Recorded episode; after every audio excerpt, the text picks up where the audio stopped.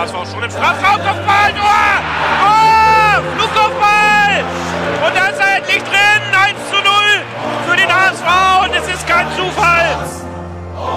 Jetzt aber die Szene, Bakary hat ja nicht gewürfen, alleine aufs Tor zu. Bakker Marine, ja! 1 Tabellenführer und Sieger dieses Spitzenspiels ist nur ein Club. Und das ist nur, nur der HSV. HSV. Wunderschönen guten Abend. Es ist wieder Dienstag. Es ist Zeit für das Volksparkgeflüster mit Nando. Fiete. Berger. Und Lasse. Wir haben leider ein bisschen das Lazarett beim HSV auffüllen müssen. Unser Jerry Duziak hat sich eine Innenbandverletzung zugezogen und fällt wohl für sechs bis acht Wochen aus. Jordan Bayer liegt krank zu Hause, ist äh, für das nächste Spiel gegen Pauli ebenfalls äh, noch nicht fix, ähm, steht auf der Kippe. Adrian Fein ist zwar zurück auf dem, Tra auf dem Trainingsplatz, aber ist wohl gegen Pauli auch noch keine Option. Das diskutieren wir dann nachher mal, wenn wir auf das Stadtderby schauen. Wir blicken zurück auf das äh, Derby gegen Hannover vom letzten Samstag. 49.000 Zuschauer passen in die HDI-Arena rein, 20.000 Hamburger waren da. Das ist schon sensationell, was das für, eine, für ein Auswärtssupport war. Und Hacking hat uns alle aufs Glatteis geführt mit seinen Aussagen und hat einfach nur fein, wie angekündigt, äh, eben mit Gideon Jung ersetzt und ansonsten die Aufstellung gelassen. 1 zu 1, Last-Minute-Punkt, Coach. Lag es nur daran, dass äh, Fein nicht gespielt hat, dass wir nicht gewonnen haben? Oder wie, wie siehst du die, das Spiel vom, vom Samstag? Also ich, möchte, ich möchte erst noch kurz ein, ein kleines äh, Kommentar abgeben zu den ähm, fehlenden Wechsel, die Hacking angekündigt hat ähm, ich verstehe ja dies, dieses ähm, Never Change a Winning Team. Das verstehe ich, wieso er das so macht. Ähm, was mich nur ein bisschen wundert, ist, äh, wieso er dieses, diese Signale immer so stark in den Medien äh, sendet, dass er, dass das der eine Option ist, der eine Option ist, der eine Option ist, wenn dann keine Handlung hinterher kommt. Äh, das das habe ich irgendwie schwer zu begreifen, aber Hacking sieht sie tagtäglich zum Training. Er muss wissen, warum er er so macht, wie er, wie er getan hat. Und äh, ein Kinzombie oder auch ein Harnik äh, hat in meinen Augen auch, äh, haben in meinen Augen auch nicht gezeigt, dass sie unbedingt in die Startelf gehören. Also auf jeden Fall nicht Samstag, aber kommen wir erstmal zum Spiel. Also unsere Änderung von, von fein auf jung fand ich ja ganz interessant. Also auch ich habe mich das auch gesagt, so jetzt guckst du dir extra mal jung an. Wie, wie spielt er, wie agiert er? Die Positionen, die er eingenommen hat, waren ziemlich dieselben wie, äh, wie Adrian Fein. Hat sich oft äh, im Vorraum, also hinter den Angreifern von, von Hannover, vor deren Mittelfeld, hat sich da positioniert, hat nur selten den Ball bekommen. Auch obwohl der Gegenspieler, also der Hannoveraner, ähm, Haraguchi, eigentlich äh, oftmals versucht hat, äh, Gideon Jung Platz zu lassen. Gideon Jung hat trotzdem nicht den Ball bekommen. Ich glaube, Adrian Fein hätte da den Ball eher bekommen, weil er sich um, auf den also direkt auf den Mitspieler auch, oder Gegenspieler auch umdrehen kann und ihn einfach wegsetzen äh, und dann sagen, gut, jetzt bin ich äh, Front gegen, auf gegnerische Tor und kann von da das Spiel setzen. Die Qualität hat ein Gideon Jung nicht in einer nicht so gut wie Fein und deswegen hat man ihn nicht gespielt, also nicht auf derselben Art und Weise gebraucht. Ja, aber das äh, insgesamt fand ich eigentlich, äh, Jung hat die, hat, hat seine Aufgabe gut gelöst, äh, hat auch versucht, spielerische Akzente zu setzen, aber man merkt, dass es nicht seine Stärke ist, äh, im Gegensatz zu Fein. Was auch ganz interessant war, unser, ähm, unser Pressingspiel äh, war sehr mannorientiert auf Hannover und dennoch irgendwie abwartend. Also dieses, äh, was Hacking im, im Winter gesagt hat, wir versuchen ein bisschen tiefer zu stehen. Das war von beiden Mannschaften irgendwie so ein bisschen zu erkennen, dass wenn wir den Ball hatten, Hannover versucht, Mann-Mann offensiv zu gehen, aber auch irgendwie abwartend. Normalerweise, besonders von HSV-Seite, gehen wir sehr oft auch auf den Torwart drauf. Das haben wir am Samstag nicht getan. Haben gewartet, bis, bis der Ball gespielt worden ist und dann sind wir draufgegangen. Mann, Mann. Ähm, ja, das hat dann äh, dazu geführt, dass Hannover viel Zeit an Ball hatte. Also in der, auf dem Ball immer in der ersten Phase. Äh, Dominik Kaiser hat dann lange gebraucht, um in, den, in, deren, in deren Vorraum zu kommen und wurde von unseren Mittelfeldspielern nicht, äh, nicht in Deckung genommen. Also hatten die da die Spielmöglichkeit und haben auch ab und zu Dominik Kaiser in, in Szene gesetzt, haben ihn, ihn gespielt, er konnte sich umdrehen und konnte mit Front auf unserem Tor äh, das Spiel setzen. Aber ähm, da war, da hat unser Pressing hat irgendwie gefehlt, also die Abstimmung im Mittelfeld zwischen Duziak oder auch äh, Schaub, die waren zu weit auf den Seiten gerückt und Gideon Jung ist nicht mit Dominik Kaiser runter, also in Richtung Hannover Tor gefallen, weil er dadurch diesen Zwischenraum offensiv für äh, Haraguchi ähm, freilassen würde. Und da hat ähm, das hat er nicht getan, weil den Zwischenraum hat er nicht zugelassen und das finde ich auch ganz gut. Denn offensiv hat Hannover ganz deutlich Mann-Mann gespielt. Die, mit, die zwei Stürmer sind ziemlich breit gegangen. Heißt, Letschert und Van Drongel mussten auch irgendwie breit gehen. Und unsere äh, Jordan Bayer und Leibold haben ja die zwei Flügelspieler von Hannover auch irgendwie Mann-Mann orientiert ähm, aus dem Spiel genommen. War also sehr interessant zu sehen. Ich, das war eine, eine Szene, war ganz deutlich. Da ist weder Letschert oder Van Drongelen noch in, also in der Breite von unserem äh, Strafraum. Da sind die beide in den, in den Seitenraum, weil da die Hannover-Angreifer sind. Und das war sehr, einfach, sehr interessant zu sehen. Ähm, diesen, diesen Raum in der Mitte wäre eigentlich frei gewesen. Da war nur Jung und äh, Haraguchi, aber wurde nicht ausgenutzt. Ähm, das, das muss, kann man ganz deutlich sehen. Ich, das war irgendwann in der ersten Hälfte. Wann habe ich mir leider nicht notiert. Ich hatte, äh, war damit beschäftigt zu notieren, was ich da gesehen habe. Aber insgesamt, so vom ganzen Spiel, wir hatten wieder den größten Spielanteil, äh, fast 60 Prozent Ballbesitz. Wir hatten die bessere Passquote, äh, diesmal auch die besseren Zweikämpfe. Wieder mal die besseren, die meisten Torschüsse und auch die, ähm, die Expected Goal Statistik haben wir wieder äh, ziemlich deutlich auch gewonnen. Ähm, was einfach fehlt, ist, ist wieder diese, diese Chancenverwertung. Das, ähm, das muss irgendwann mal besser werden. Aber solange wir diese Chancen kreieren und wir auch diese Chancen kreieren so dicht vom Tor, also wieder mit, mit durchschnittlich mit, mit 15 Metern äh, Abstand zum Tor, haben wir unsere Abschlüsse gemacht. Und das fand ich, das ist immer noch ein gutes Zeichen, weil es, und das es mir zeigt, wir kreieren unsere Chancen ziemlich groß und sind auch dicht am Tor dran. Ähm, Hannover zum Vergleich mit, ähm, mit acht Torschüsse haben eine durchschnittliche Schussdistanz von 22 Metern. Da ist schon deutlicher Unterschied. Ähm, also heißt bei uns ungefähr Strafraum und bei denen schon etwas weiter weg vom, vom Strafraum.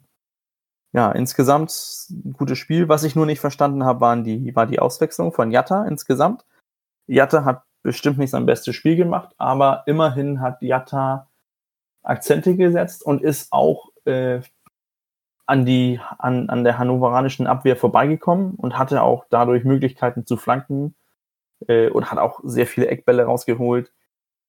Aber er musste irgendwie raus, ich verstehe es nicht. Äh, für mich äh, wäre es sinnvoller gewesen, Kittel rauszunehmen, Jatta wieder auf, auf links versuchen und dann äh, Harnik auf rechts.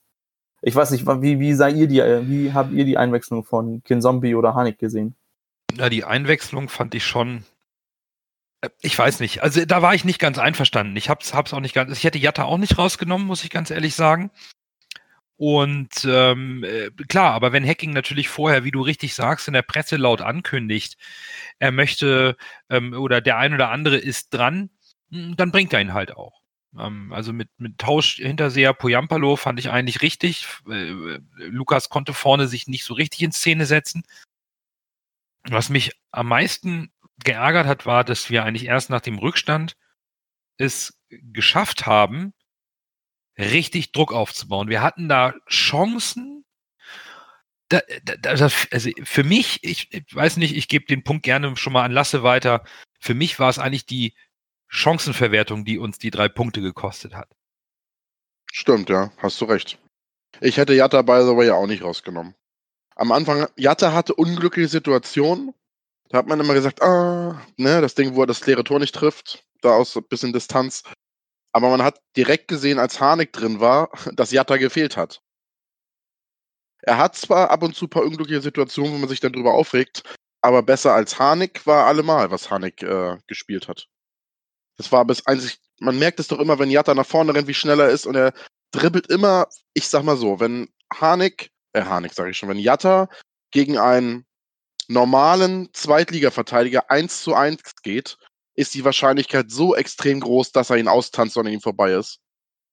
Deshalb, das hat man ja auch im letzten Heimspiel gesehen, wird er oftmals sogar gedoppelt oder sogar gedreifacht. Also, äh, das muss man in meinen Augen bei Harnik nicht machen, weil er dafür einfach zu langsam ist.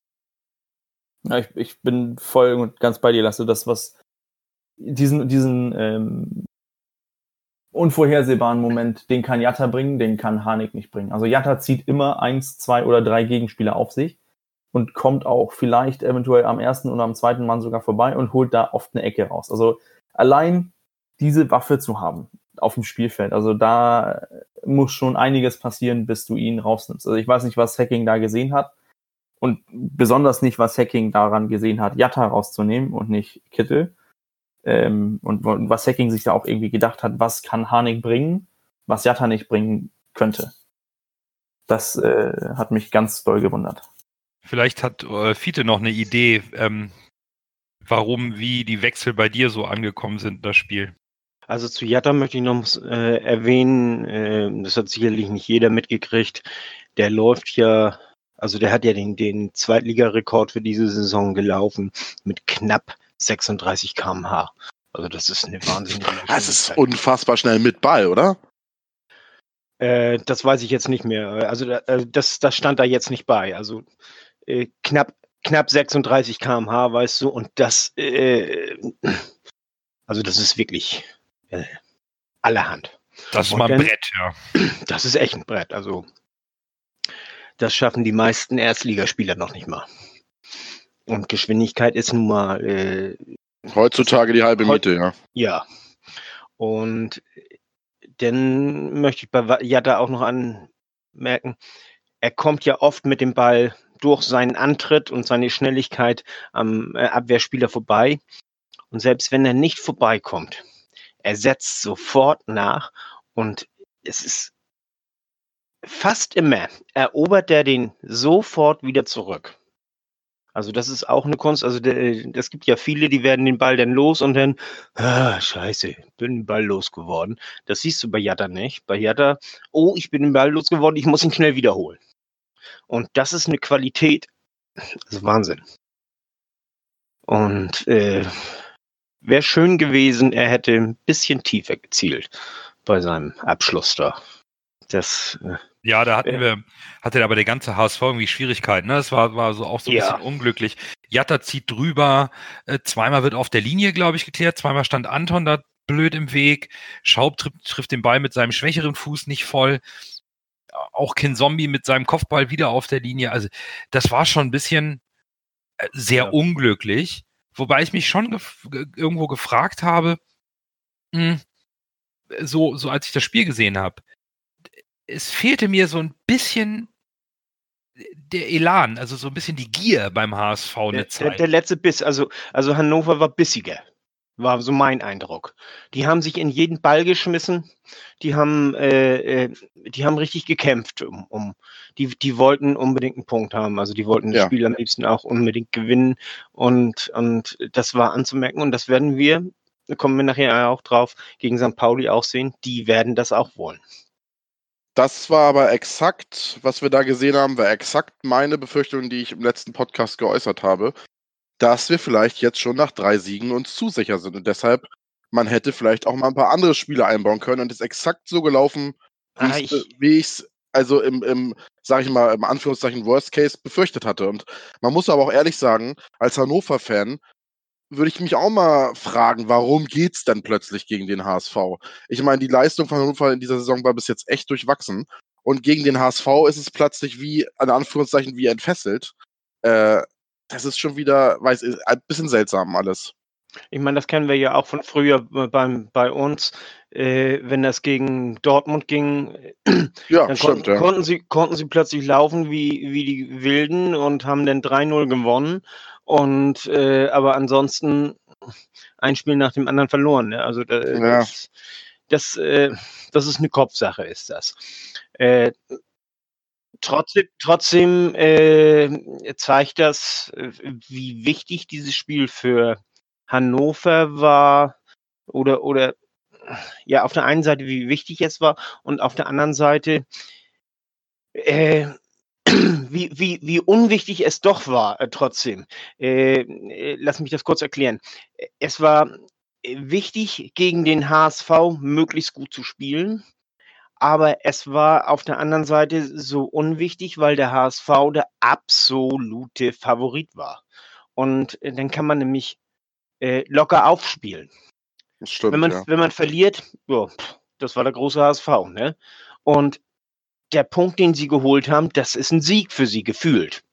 Also und und äh, die kamen sowieso schon mit dem mit dem Sieg in dieses Spiel rein. Also wenn die das jetzt gut spielen, kann Hannover äh, eventuell einen Turnaround schaffen. Ich meine, mit Aufstieg und sowas haben die nichts mehr zu kriegen, aber dass sie zumindest nichts mehr mit dem Abstieg zu tun haben.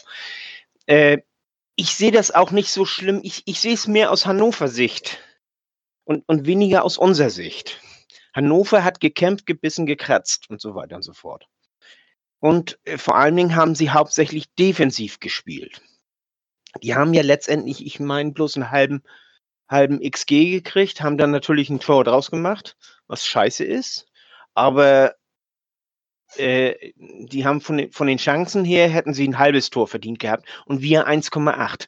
Und da ist letztendlich der Punkt, wir haben es mal wieder nicht geschafft, aus unserer drückenden Überlegenheit auch wirklich Tore zu machen. Und da müssen wir dran arbeiten. Das ist das, ist das A und O ich, ich verstehe auch nicht ganz, wenn man sich die Statistiken vom Spiel anschaut, warum das Spiel auch so schlecht geschrieben wird. Ähm, vielleicht hat der HSV äh, nicht 90 Minuten lang dominiert. Ähm, vielleicht war, oder mit Sicherheit war es auch sehr, sehr glücklich, in der 96. den Ausgleich noch zu machen. Aber verdient war er allemal. Hannover hatte die eine Torchance in der zweiten Halbzeit, die war drin. Und danach haben nur noch wir nach vorne gespielt. Und, das sehe ich genauso. Und ja. ich kann auch nicht verstehen, dass überall geschrieben wird, oh, was für ein schlechtes Spiel und dann gibt es wieder sofort äh, äh not, eine Notenvergabe, äh, die, die nicht mal für eine Versetzung reicht in der Schule. Und das kann ich nicht nachvollziehen. Hm, wir dürfen nicht den Anspruch haben, jedes Spiel zu gewinnen. Und wir hatten die Möglichkeiten, dieses Spiel, das sagt sowohl die Statistik, ich glaube auch, wenn man es objektiv betrachtet, das, was Hannover von der Linie kratzen musste, das haben die bei uns nicht ansatzweise aufs Tor gebracht. Und irgendwann haben wir dann mal das Glück, weil wir es auch wollen, äh, den Ausgleich zumindest zu machen. Und dafür hat man natürlich auch einen Poyampalo ausgeliehen. Das ist einfach ein Wichser vorm Tor. Der macht die Dinger einfach rein, der ist da mit einem Irrsinnswillen in diesen Kopfball reingegangen. Und dann ist das eben so. Und dann muss sich auch Hannover nicht beschweren, dass es schon die 96. war oder sonst irgendwas. Das war schon in Ordnung, das Unentschieden. Und Hannover kann sich auch nicht beschweren, wenn wir mal nicht so einen Chancenwucher betreiben, dann hätten wir unser Torverhältnis nämlich noch weiter ausgebaut. Also was, was, was mich nochmal, also wir hätten, wir können das Spiel jetzt zehnmal durchspielen, zehnmal gegen Hannover spielen. Und ich glaube, einmal gewinnen die vielleicht, dann haben wir einmal unentschieden und den Rest gewinnen wir. Genauso, wenn wir so spielen wie Samstag. Wir hätten zwei, drei Tore machen sollen. Also zweimal, dreimal auf der Linie gerettet. Dann noch den Schuss von, von Jatta. Äh, Kittel hatte auch einen in der ersten Hälfte und dann natürlich der Kopfball von, von Poyampalo. Und von Hannover zähle ich nur die Chance, die sie reinmachen. Also, wie gesagt, dass, dass wir das Spiel nicht gewinnen, liegt an einer schlechten Chancenverwertung. Äh, aber und wir haben, wir kreieren noch die Chancen, irgendwann werden die auch reingehen. Und jetzt haben wir nach äh, zwölf möglichen Punkten zehn Punkte geholt es ist irgendwie immer noch schwierig, unzufrieden zu sein, oder? Weil dann du setzt, also um das mal ganz jetzt zu relativieren, ja, am, vor der Saison hatten wir alle irgendwie diese Befürchtung, Hannover auswärts wird schwierig, Nürnberg auswärts wird schwierig. Wir sind immer noch bei den Absteigern der Bundesliga ungeschlagen. Das so, ich, ich sehe das alles nicht so negativ. Das ist noch lange hin, zwölf Spiele sind noch. Viele Ausschurzer können wir uns nicht, nicht erlauben, aber das Samstag war Unglück und die schlechte Chancenverwertung zu, zu, äh, zuzuteilen. Ich glaube, diese Skepsis und dieses äh, nicht ganz zufrieden sein kommt auch ein bisschen durch äh, Arminia Bielefeld, muss ich sagen, weil ich glaube, viele haben damit gerechnet, dass Arminia Bielefeld jetzt so ein bisschen einknickt, aber in meinen Augen, die werden ja gefühlt immer besser, statt dass sie einknicken das besprechen wir, glaube ich, gleich nochmal, wenn wir auf das mhm, nächste Spiel okay. schauen. wie, wie es in Liga 2 aussieht. Aber ich denke, Hannover, da müssen wir einen Haken dran machen. Ist halt nur ein Punkt. Ist wie es ist. Jetzt fällt uns äh, halt auch noch Jerry aus. Machen wir das Beste draus nächste, äh, beim nächsten Spiel. Ja, bleibt uns ja nichts anderes übrig, ne? Genau. Das Einzige, was zu Hannover noch übrig bleibt, ist die Wahl des Man of the Match. Und da schauen wir mal, wie das Ergebnis ist. Dann erst Groh, der den Ball übernimmt. Halblinke Position zu Mackert. Er sollte schießen. 25 Meter am ersten frei. Schuss auf das Tor. Tor! Tor! Ein herrlicher Treffer. Ein wunderbarer Treffer. Angeschnitten. Der Ball fliegt da unhaltbar rechts ins Eck. Wenn wir jetzt einen Ball hätten, würde ich es Ihnen nochmal zeigen. Bevor wir euer Voting auflösen, äh, werden wir natürlich wie immer unsere Spieler des Spiels benennen. Ich erlaube mir mal anzufangen und ähm, bin ganz unpopulär mit meiner Wahl. Ich habe mich für Gideon Jung entschieden, weil der Junge ähm, so negativ gesehen wird und den undankbarsten Job hatte, nämlich Adrian Fein, unseren Spielgestalter auf der Sechserposition zu ersetzen. Und ich habe den einfach gut gesehen. Der Junge hat sich in die Zweikämpfe reingeworfen. Dass er nicht die Spieleröffnung hat, die ein Adrian Fein hat, das liegt einfach an den unterschiedlichen Spielertypen und, und dem Können. Dennoch äh, hat er einen tollen Job gemacht und deswegen ähm, geht meine Stimme für das Spiel gegen Hannover an Gideon Jung. Fiete? Äh, ich dagegen werde höchstwahrscheinlich ganz populär sein. Äh, der Torschütze Poyampalo, er kriegt meinen Man of the Match. Weil seine, sein, sein, dieser unbändige Wille, dieses Tor unbedingt machen zu wollen, äh, hat uns dieses Tor gebracht, hat uns den Punkt gebracht und äh, deswegen, ja, kriege ich das. Bürger. Ja, ich, ich, äh, ich verstehe schon, Fiete, warum, äh, warum man, man Poyampalo nimmt. Äh, das ist, kann, man, kann man ganz leicht sehen. Ähm, bei mir war es schwierig. Ähm, ich habe ich habe mich dennoch äh, zu guter Letzt für äh, Jordan Bayer entschieden. Das ist nicht nur wegen dem Hannover-Spiel, aber so insgesamt, die, die, seine ersten Spiele, ich, ich finde ihn solide, ich finde ihn, ihn sehr gut. Ähm, man hat vergessen, wie gut eigentlich äh, Jamra oder auch Wagnumann waren. Die vermisst man nicht mehr. Also das ist, der, der Junge ist, ist gut, der kann, der kann Fußball spielen. Ähm, noch ein Kommentar zur, zur Wahl von, äh, von Poyampalo. Ähm, für mich war er in der ganzen Zeit, wo er im Spiel war, ziemlich äh, anonym. Man hat ihn so gut wie gar nicht gesehen. Dann trifft er natürlich äh, zum Tor. Finde ich super. Hat er auch richtig gut reingeköpft.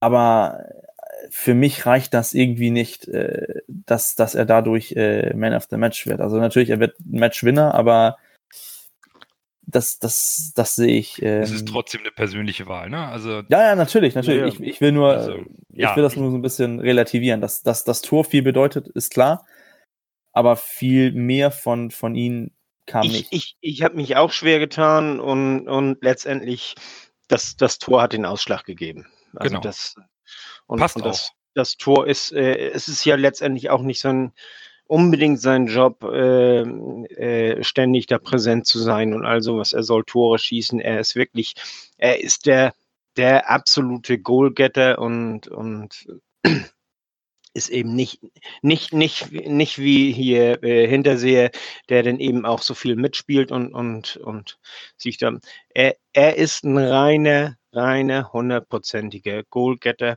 Und das ist sein Job und den, den hat er eben gemacht. Genau. Das, Und, äh, und, genau und, so. und ansonsten, weißt du, fiel es mir schwer, muss ich ganz ehrlich sagen, einen, einen zu finden. Also es hätten, viele hätten es verdient gehabt, finde ich. Also Jung hätte man näher nehmen können, man hätte auch äh, äh, Bayern nehm, nehmen können. Ich fand eigentlich äh, Duziak bis zu seiner Verletzung auch nicht schlecht. Den hätte man auch nehmen können. Also, was mich eigentlich äh, auch so ein bisschen mit, mit Poyampalo auch ein bisschen, also äh, was mich auch wundert ist, man, man bringt ihn rein, er ist ein, so wie ich das sehe, ein ziemlicher Boxstürmer und man bringt keine Bälle in die Box.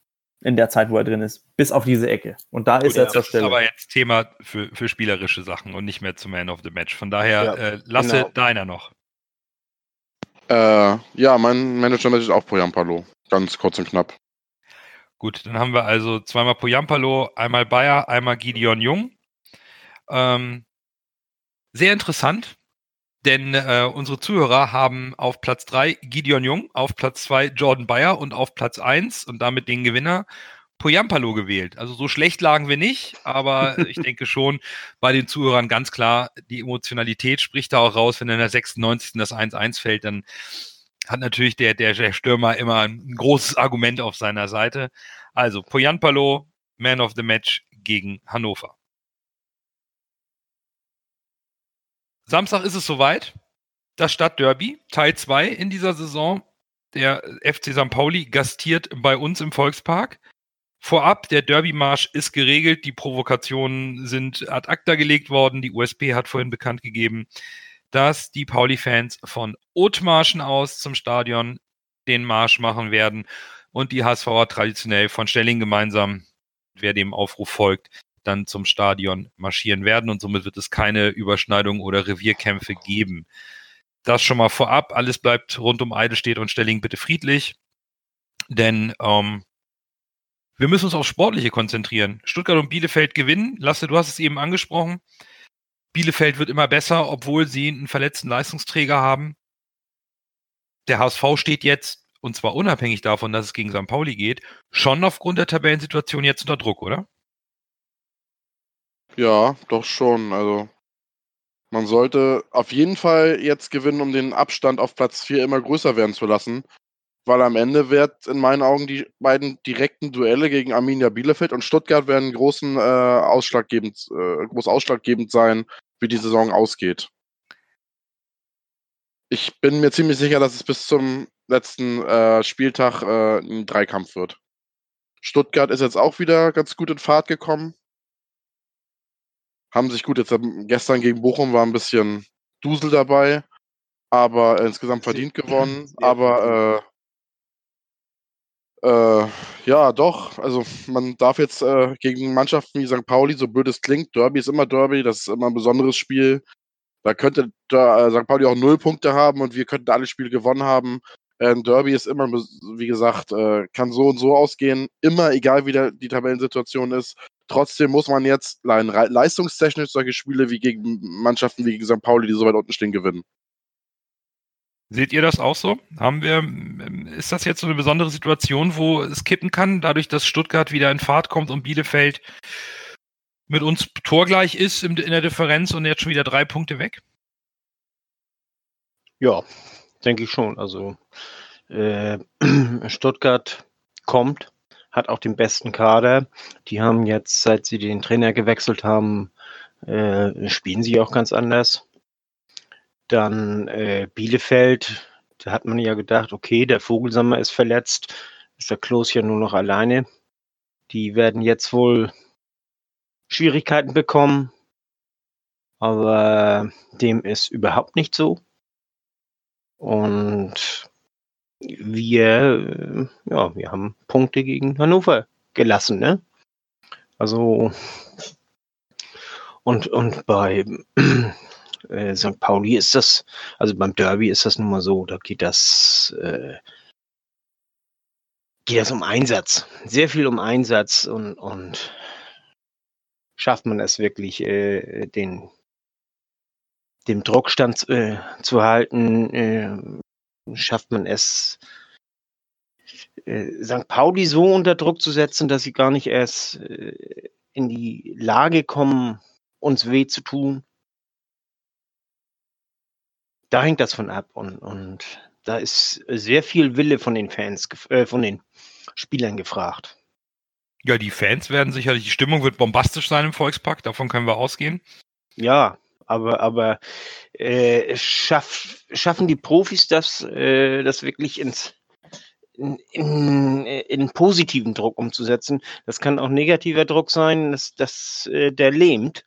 Das haben wir letztes Jahr ja auf St. Pauli gesehen. Ähm, das war ja auch nicht der normale Leistung, als wir da 4 zu 0 gewonnen haben. sondern äh, die haben ja zu Anfang wirklich wie gelähmt gespielt und äh, schwuppdiwupp führten wir da.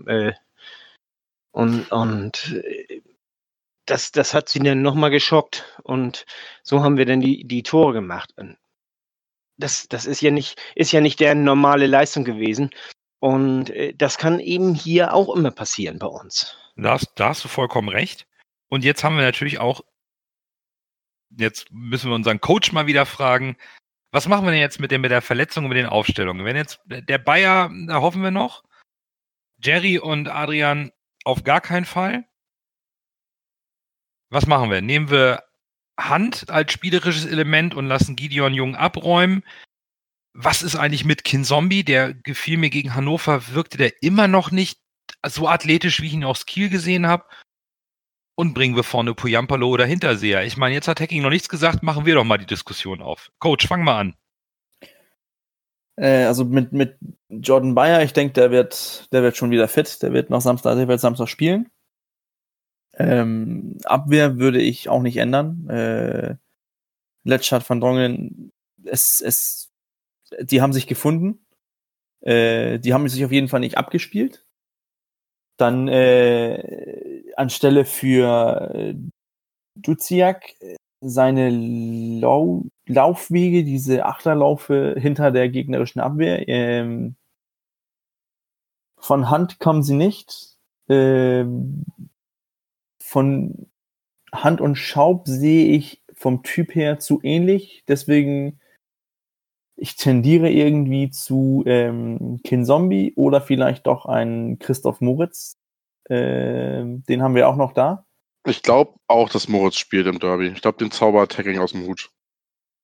Okay. Weil er auch so taktisch diszipliniert ist. Genau, also der richtig, würde, ja. Der würde einfach machen, was, was Hacking sagt. Ähm, vorne Poyampalo, der Druck auf Hacking ist auf jeden Fall äh, ganz, ganz deutlich gewachsen, dass er ihn bringen muss, kann.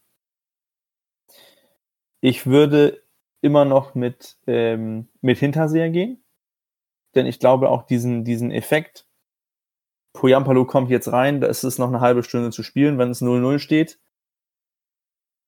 Das hat auch irgendwie was äh, beim Gegner kann das auch ein, ein Zeichen sein. Äh, und auch von der Bank her ist er ja, er ist ein, es ist ein guter Stürmer, das sieht man ja an seiner, seiner Quote und auch seine, seine Bewegung.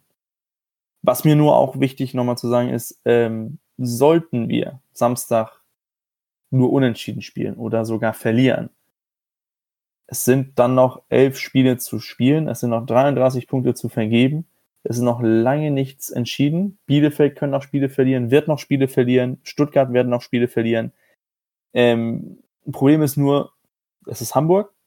Sollte der HSV verlieren, was wir natürlich nicht hoffen, kann es wieder ganz, ganz schnell gehen und Stimmung kann richtig schnell kippen. Und das befürchte ich irgendwie, aber ich glaube, dass erstens werden wir nicht verlieren. Zweitens, ich glaube, mit, mit Hacking am Ruder hat man da einen, einen Trainer, der das ganz ordentlich einordnen kann und auch ganz nüchtern bewerten kann. Es sind noch elf Spiele, keine Panik. Ich glaube, das hat letztes Jahr vielleicht ein Hannes Wolf ein bisschen vermisst. Was denkt ihr denn, wie wir spielen werden? Glaubt ihr, dass Hacking sagt, so, St. Pauli, zeigt mal, was ihr bei uns im Wohnzimmer könnt? Und, Nein, das, das, das, oder gehen wir direkt drauf? Ich glaube, wir gehen drauf. Ähm, Die erste, die erste Viertelstunde sowieso. Voll drauf. Ja, immer, Also- machen wir ja meistens, ja. Also ich, ich glaube allgemein, dass der, ähm, dass wir tatsächlich im Mittelfeld äh, eine Überraschung erleben könnten. Ähm, mir fehlt mit Jerry Duziak tatsächlich unser bester Box-to-Box-Player. Oder wie unser Coach immer sagt, die Achterläufe. Ähm, Unfassbar, ne? Wie, wie, wie ja, der ja, sich äh, festgespielt hat. Absolut. Und äh, ich sehe das ähnliches Problem mit Schaub und Hand.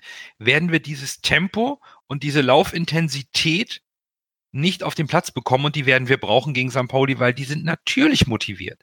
Gar keine Frage. Es ist das Stadtderby, das ist trotzdem was Besonderes. Ich bin gespannt, ob eventuell sogar ein Zamperio im Mittelfeld spielt. Das hat er auch schon äh, in dem einen oder anderen Testspiel gemacht, wo er eben da äh, mit viel Laufarbeit und, und Ballkontrolle auch zentral gespielt hat. Das habe ich mir auch schon gedacht. Könnte, könnte ich mir vorstellen, bei Moritz, ich, ich weiß es nicht. Ich kann mir aber tatsächlich ähm, Schaub und Hand gemeinsam nicht so richtig vorstellen. Ich kann mir jedoch schon vorstellen, dass Aaron Hunt spielt und vielleicht Schaub auf die Bank muss.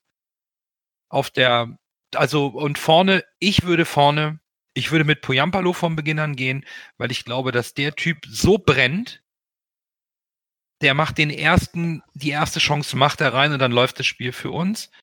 Aber es wird, es wird eine heiße Kiste und wir brauchen die drei Punkte. Ich bringe noch mal für fürs Mittelfeld noch ein, eine ganz andere Konstellation rein. Sagen wir, Hand und äh, Schaub spielen die beiden Achter. In, in unserem Spielaufbau lässt Hand sich dann auf die Sechs fallen und äh, Gideon Jung macht den, macht den dynamischen Achter. Irgendwie fände ich das interessant. Nur bei Ballverlust und Umschaltspiel, shit. Bei Hand kommt da nicht mehr hinterher. Aber die Idee finde ich spannend. Die Idee habe ich auch schon gehabt. Und äh, schon allein, äh, ich kann mir gut vorstellen, dass wir äh, wir können mit diesen mit dieser Aufstellung äh, mit Kittel links, äh, Hand und Schaub und dann Jatta rechts äh, können wir unheimlich viele Chancen kreieren. Und damit und, und, und vor allen Dingen ist das auch eine Aufstellung, mit der St. Pauli eventuell nicht unbedingt rechnet. Das ist äh, also ich, ich meinte schon immer äh, die ganze Zeit, wie, ähm, wo ihr das schon sagtet, also Schaub und Hand auf keinen Fall, äh, dachte ich mir schon, wenn das man nicht trotzdem kommt. Also das ist für mich eine sehr realistische Aufstellung, muss ich ganz ehrlich sagen. Das, das Problem mit, mit Schaub und Hand ist, dass man dadurch äh, sein Umschaltspiel dadurch wirst du sehr verwundbar, weil mit Hand hast du keinen Abräumer, keinen, der, der die Abwehr irgendwie beschützen kann durch gute Stellungsspiel und so. Das hat er einfach nicht. Aber auch nee, aber, ist er, aber Schnelligkeit er, hat er auch. Ja, aber, aber der, der muss trotzdem ganz, der ist ein ganz anderer Spieltyp. Ja, da musst das, du, das, das ist, da musst du ziemlich sicher sein, dass du keine blöde Ball, Ballverlust, Ballverluste hast.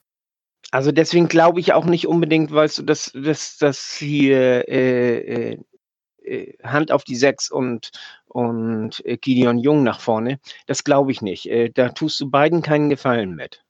Also nee, Gideon Jung nur, nur, direkt im Spielaufbau, wo ich, wo ich Hand auf, auf der Sechs runterfallen sehe. Und Gideon Jung ein bisschen weiter vor. Muss dynamisch im Spiel sein, aber wo dass, dass dann, dass du dann irgendwann äh, ein Gideon Jung zu weit vorne äh, fängst und ein Hand genauso, weil er vom Spieler her mehr Offensivdrang hat. Da, da liegt mein, ähm, meine.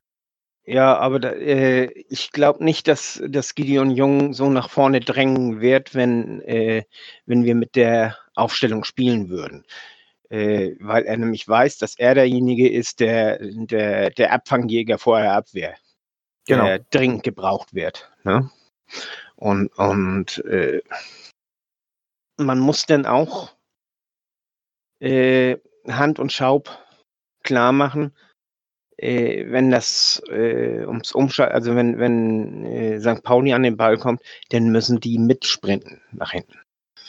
Und äh, die müssen, dürfen sich nicht schonen in dem Moment. Dürfen nicht sagen, okay, äh, das lasse ich die anderen machen. Das, das geht nicht. Also das, äh, wenn, wenn, wenn wir das versuchen, dann, dann haben wir von vornherein verloren.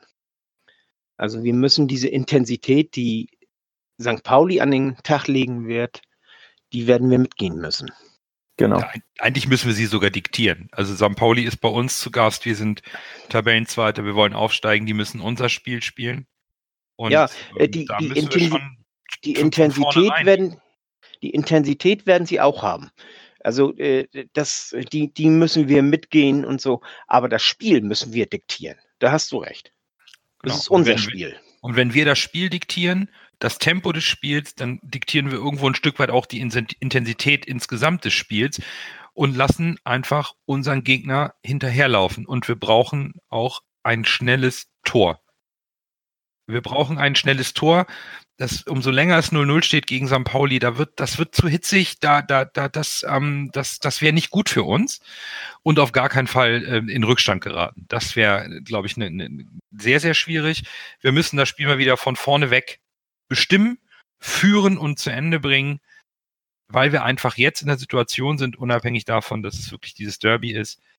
Bielefeld läuft uns davon und Stuttgart ist direkt an uns dran, punktgleich wir müssen jetzt Schlag für Schlag mit den anderen beiden mitgehen. Sonst äh, landen wir auf Platz drei am Ende der Saison. Ja, wir müssen sowieso jedes Spiel gewinnen wollen. Also ich, ich gucke da jetzt gar nicht so sehr auf die anderen beiden, äh, oder ich möchte nicht so sehr auf die anderen beiden gucken. Äh, das ist, wir, wir müssen einfach den Anspruch haben, jedes Spiel gewinnen zu wollen. Natürlich werden wir nicht jedes Spiel gewinnen, aber wir müssen jedes Spiel unbedingt gewinnen wollen. Und so müssen wir rangehen und, und uns nicht äh, von den anderen kirre machen lassen. Also nicht, nicht einen Gang schneller laufen, weil äh, Bielefeld vorne ist, sondern wir müssen so laufen, dass wir das Spiel am Ende gewinnen. Das ist so ein super Schlusswort, um jetzt noch die Ergebnistipps abzugeben für das Spiel gegen Pauli. Letzte Woche haben wir es mal nicht geschafft, einen richtigen Tipp abzugeben. Nicht mal die richtige Tendenz bei einem Unentschieden war ja zu erwarten. Ich starte mal und sage, wir gewinnen das Stadtderby mit 3 zu 0. Fiete? Also ich hätte ja letzte Woche doch bei meinem 2 zu 1 bleiben sollen und nicht noch auf 4 zu 1 hochsteigen. äh, diesmal bin ich ein bisschen vorsichtiger. 1 zu 0 für uns. Lasse? Eigentlich wollte ich auch 3-0 sagen, also sage ich 2-0. Und der Coach? Ja, ich war ja eigentlich bei, bei Fiete, aber dann sage ich dann 2-1. Poyampalo macht noch ein Joker-Tor. Okay, 2-1 mit Joker-Tor Poyampalo. Wir haben alle den Coach gehört. Ich habe äh, noch ein Thema, was ich nochmal ansprechen wollte.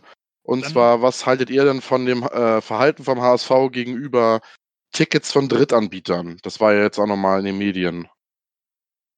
Ich finde eigentlich die äh, Vorgehensweise des HSV äh, dem gegenüber sehr gut. Erklär, erklärst du noch mal kurz, was er macht für die für die für die Genau, Zuhörer. es geht um äh, die äh, Drittanbieter wie unsere Freunde von äh, Via No-Go, nenne ich sie mal, um hier keine Werbung für diesen Laden betreiben, zu betreiben. Äh, mittlerweile äh, kursieren äh, die, ja schon äh, Preise im Internet für die Tickets von 113 bis knapp 500 Euro pro Karte. Und teilweise kann man die wohl auch auf Ebay kaufen. Und der HSV hat jetzt gesagt, wenn sie das mitbekommen, dass diese Karten bei Ebay sind, die werden da wohl anscheinend auch gucken, äh, nebenbei und sich da so ein bisschen ermitteln, würde ich mal sagen. Und die merken, dass die Tickets äh, nicht vom HSV direkt erworben sind oder über die Ticketbörse, welches, äh, welche vom HSV äh, äh, empfohlen wird äh, für Rückläufer. Ähm, dann werden diese Karten wohl auch rigoros gesperrt, wenn der HSV da was mitbekommt. Und ich finde eigentlich die Vorgehensweise richtig, weil man diesen, äh, diesem, in meinen Augen ist es ja fast schon Schwarzmarkt oder das ist ja, das hat mit normal, normalem Markt nichts zu tun, dem muss man einfach einen Riegel vorschieben. Der HSV macht das ja auch schon seit gewisser Zeit und ist auch sehr hinterher. Und ich finde es auch gut, dass sie es vor allen Dingen äh, vor dem Spiel gegen St. Pauli noch einmal betonen, weil hier Richtig, natürlich genau. die, die, die Gier nach einem Ticket und die Versuchung so groß ist. Und am Ende ärgert man sich, weil man auf dem Zweitmarkt nicht erlaubt Tickets für einen horrenden Preis kauft und dann vom Stadion steht, Ticket funktioniert nicht, man hat keinen, äh, keinen äh, Anspruch auf Erstattung. Also das sollte nicht passieren. Wenn, wenn man kein Ticket hat, dann ist es schade. Fragt im Freundeskreis, guckt in die HSV-Ticketbörse, aber lasst die Finger vom, vom, vom Zweitmarkt und vor allen Dingen vom Schwarzmarkt. Es gibt, äh, lasst es sein.